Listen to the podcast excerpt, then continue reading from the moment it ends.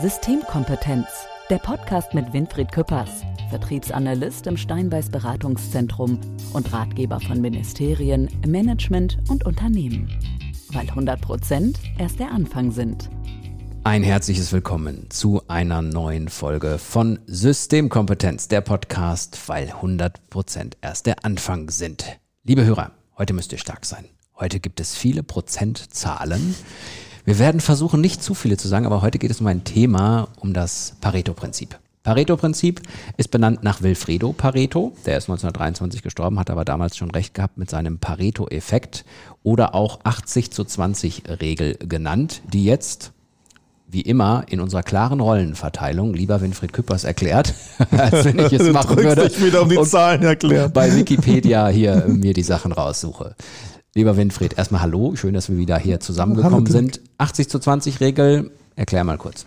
Das ist relativ einfach, lernt man beim ersten Führungskräftetraining normalerweise.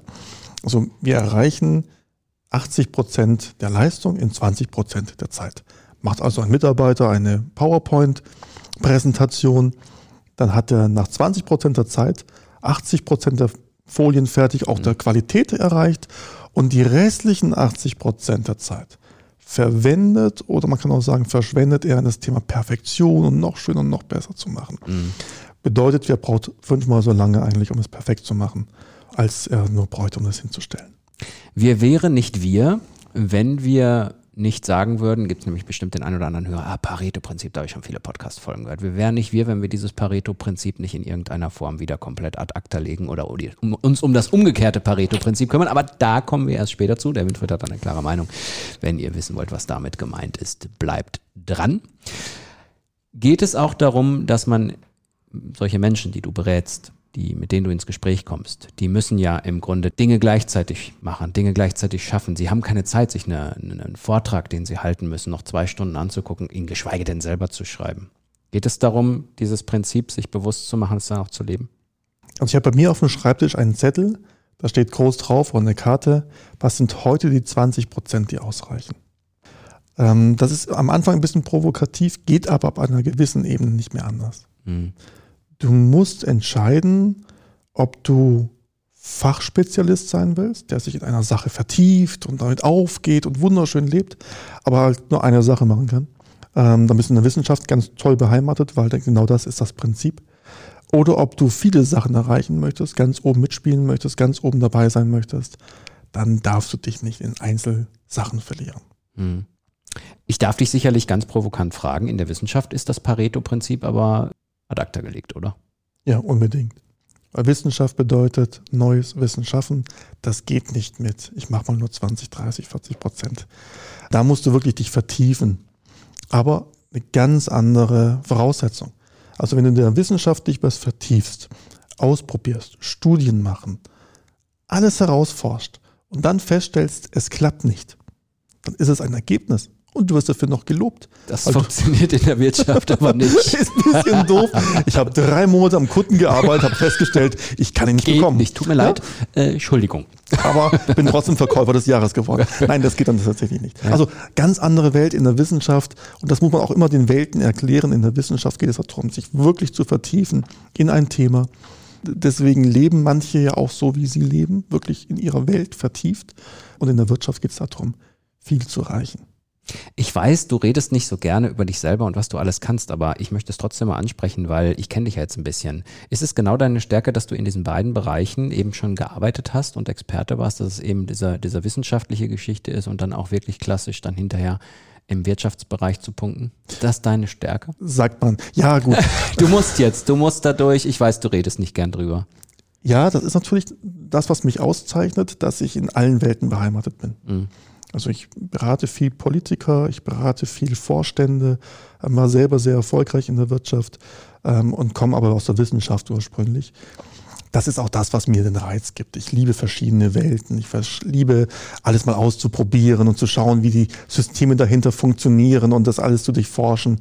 Ähm, das ist ja das, was mir wirklich Spaß macht. Das merkt man auch tatsächlich. Und nicht, nichtsdestotrotz haben wir genau deswegen auch hier eine Rubrik, die zwischen den Welten heißt, aber da kommen wir später zu. 10 Prozent, auch möglich im Pareto-Prinzip? Ja, dann verlassen wir ein bisschen das Pareto-Prinzip. Ähm, Im Volksmund sagt man Mut zur Lücke. Mhm. Äh, muss man wissen. Also ich kenne viele, die das machen und damit extremst erfolgreich sind. Du musst dann aber zusätzlich zu diesem ähm, Arbeitsweise auch eine ganz starke Intuition haben, mhm. wo die 10% noch einsetzt. Weil rein wissenschaftlich, rein kognitiv nehmen wir dies, studieren wir es ja schon seit vielen Jahren in der Psychologie, stellen wir fest, 60 bis 70 Prozent reichen völlig aus. Mhm. Also wenn deine Leistung 60, 70 Prozent hat, reicht es völlig aus. Mit dem Pareto schaffst du 80 Prozent, kriegt keiner mit, dass es noch besser sein könnte. Ja? Mhm. Es reicht immer perfekt aus, ist immer alles gut. Das heißt, emotional bist du immer auf der sicheren Seite. Mhm. Mit dem 10% Mut zur Lücke, das du haben musst, wenn du ganz nach oben kommen willst, also Minister oder so haben es immer, mhm. da musst du halt wissen, was sind jetzt die 10%, die du machst, weil es fehlt immer etwas, um es wirklich vollständig zu haben. Mhm. Und das kann dir auch kein anderer nehmen. Ähm, ist aber auch echt ein Augenöffner, ne? Also wenn ich, wenn du mir das so erzählst jetzt und ich natürlich eigentlich so gedacht hätte, richtig großen Erfolg kann ich nur mit Perfektionismus erreichen. War meine Einstellung. Ist ja Quatsch im Grunde. Ja. Aber äh, naja, kommt drauf an, was du unter Erfolg definierst. Naja, wir reden ja immer über 100 Prozent, immer oben noch weiter. Genau, also wenn Erfolg für dich ist, ein glückliches Leben zu bekommen, ein einfaches Einkommen zu haben und ein schönes Leben zu haben, ist das ja gut. Mhm. Aber wenn du wirklich zur Leistungselite gehören willst, ganz oben dabei sein willst, da funktioniert das tatsächlich schon lange nicht mehr. Mhm. Also so ab der, rein studienmäßig, ab der dritten Führungsebene musst du das drauf haben. Mhm. Wenn du es da noch nicht drauf hast, kommst du nicht mehr weiter nach oben. Und was viele vergessen ist oder viele falsch verstehen, ist Prinzip bedeutet nicht, dass andere für dich zuarbeiten. Das ist Standard. Mhm. Also wenn du jetzt alle E-Mails selbst machst, ja. als Vorstand, ja, mhm. bitte hör auf. Ähm, das wird dann albern, ja. Also dieses Pareto-Prinzip und auch das umgekehrte Pareto-Prinzip ruhen sich nicht auf, hol die Leute, die die Arbeit dir machen. Das ist Standard, sondern auf die Arbeit, die nur du machen kannst. Es gibt Tätigkeiten, die kann nur ich. In mhm. meinem Team kann gewisse Sachen nur ich es gibt Sachen, Entscheidungen, die muss der Vorstand treffen. Das kann kein anderer. Es gibt Sachen, ähm, repräsentative Aufgaben, die muss dann der Politiker, der Minister persönlich machen. Das ist halt so. Und in der Arbeit, die er selber macht, die Rede wird ihm geschrieben, die Unterlagen werden vorbereitet. Aber wie viel Zeit setzt er ein, um sich darauf vorzubereiten? Mhm. Da reden wir von diesen 20 Prozent. Boah, du brichst, äh, bei mir bricht gerade eine Welt zusammen, weil ich immer gedacht habe, Perfektion ist das, was man erreichen möchte, aber in Wirklichkeit ist es eigentlich ganz anders. Warst du mal ein Perfektionist? Ohne Ende. Also ich habe das verinnerlicht bekommen durch die Hochbegabtenförderung auch. Also eine Eins ist okay. Mhm. Ja, so die Einstellung, mit der ich groß mhm. geworden bin. Das Ziel war ein Einser-Abi. Alles darunter wäre traurig gewesen. Ähm, 15 Punkte war schon okay. Es gab da keine 20. Ja? Und so war auch mein Umfeld. Das heißt, wir waren alle ausgebildet für das Thema Forschung. Mhm. Und da waren wir richtig, richtig gut drin. Ich habe das erst später kapiert, dass das einen nicht wirklich weiterbringt, wenn man Karriereambitionen hat. Es bringt einen wissenschaftlich in die Tiefe, wunderschön. Und bei mir musste immer alles perfekt sein. Hefte mussten perfekt sein, Studien mussten perfekt sein. Später auch hat, also wirklich, wenn noch ein Zweifel war und mir am nachts noch einfiel, oder gibt es noch eine Option, die ich nicht durchgetestet habe, bin ich aufgestanden, habe das noch getestet in den nächsten mhm. drei Tage. Gelernt habe ich das eigentlich erst, als ich durch meine Perfektion, die habe ich auch weit gebracht, muss man ehrlich sagen. Durch meine Perfektion wurde ich für Vorstände interessant, für Politiker interessant, durfte die beraten und habe festgestellt, die wissen ja gar nicht so viel, wie ich immer dachte. Die mhm. müssen ja alles wissen, das als mhm. Minister muss ja einen Kopf haben. Ja, ja. Wahnsinn, ja. ja. Ähm, und habe festgestellt, nee, wissen die gar nicht. Dann habe ich analysiert, wie denn. Und dann habe ich mein neues äh, Feld gefunden für die Forschung, Erfolgsforschung. Also was bringt Erfolg? Wie wirst du erfolgreich? Und habe festgestellt, das ist nicht die Perfektion, mit der du etwas machst, sondern die, genau, die Zielgenauigkeit, mit der du die Sachen nicht mehr machst. Sehr spannend. Ich möchte ein praktisches Beispiel gehen und möchte dazu unsere Rubrik Zwischen den Welten nutzen. Systemkompetenz zwischen den Welten. Politik, Wirtschaft, Wissenschaft. Lass uns mal bei dem Minister und vielleicht auch in der Politik bleiben. Ne? Also, weil da ist ja nun klar, wenn jemand zum Beispiel mehrere Ministerien hatte oder wie auch immer, er kann ja im Grunde, das ist ja fast nicht möglich, dass man immer alles weiß.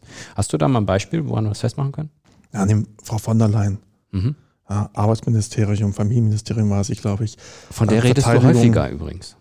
Ja, weil sie ein Paradebeispiel für Erfolg ist. Mhm. Und zwar nicht mit Blender, ähm, sondern mit den Mechanismen, die Erfolg ausmachen. kleiner Exkurs, in der Erfolgsforschung unterscheiden wir zwischen reproduzierbarem Erfolg und zufälligem Erfolg. Mhm. Der zufällige Erfolg, da kannst du Lotto spielen. Ja, das ist schön, hast Erfolg, herzlichen Glückwunsch, alles gut.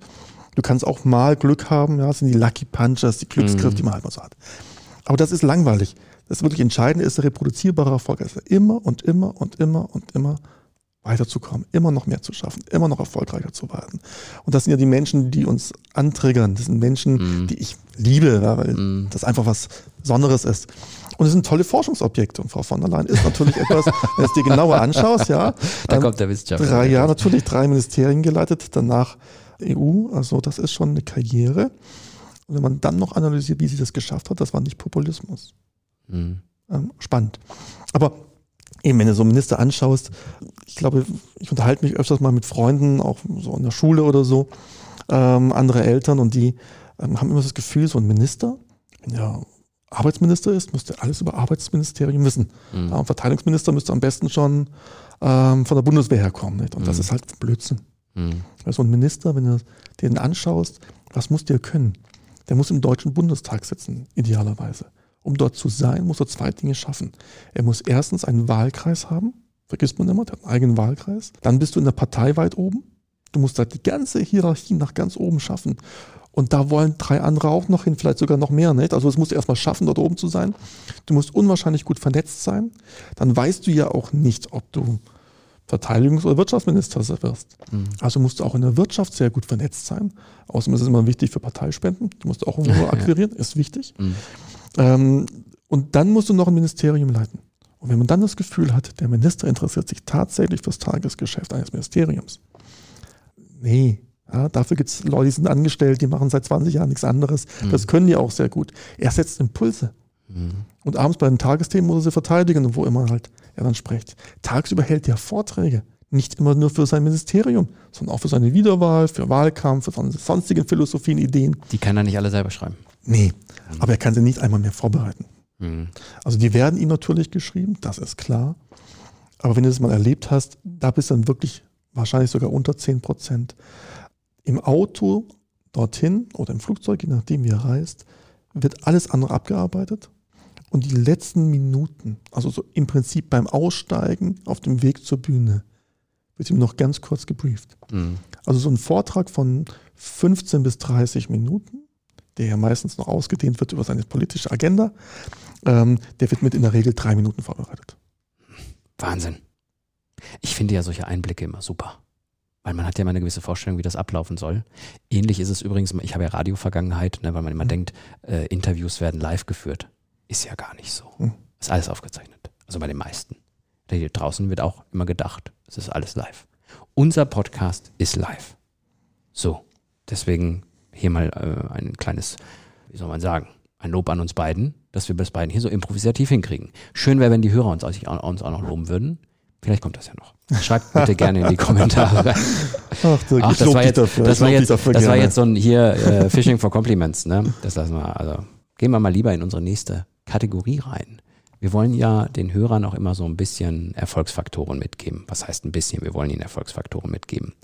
Und ich habe zu Beginn der Folge angekündigt, dass wir dieses umgekehrte Pareto-Prinzip ja im Grunde mal beschreiben wollen noch. Und ich denke, das ist auch ein schöner Moment, das als Erfolgsfaktor einzubringen. Systemkompetenz. Erfolgsfaktoren. Das Pareto-Prinzip lernt man recht früh. Das umgekehrte Pareto-Prinzip bedeutet, wenn ich nur 20 Prozent in meine Tätigkeit investiere, kann ich das ja fünfmal machen. ja. Und viele machen den Fehler, die machen, fangen damit an und dann machen sie die restlichen viermal, wo sie Zeit haben, das noch besser. Da haben sie doch 90 oder 100 Prozent ah, investiert. Okay. Mhm. Also du musst dir überlegen, als Führungskraft, als Manager, als Karrieremensch, also als jemand, der oben angekommen ist, also wenn du bei zu den Besten gehören willst oder schon dazu gehörst, musst du überlegen, was sind meine fünf Felder. Das eine Feld ist der Job, den du halt hast. Ja, das heißt Vorstand. Das zweite Feld kann, wenn du es möchtest, deine Familie sein. Auch gut. Auch da wende ich übrigens dieses Prinzip an.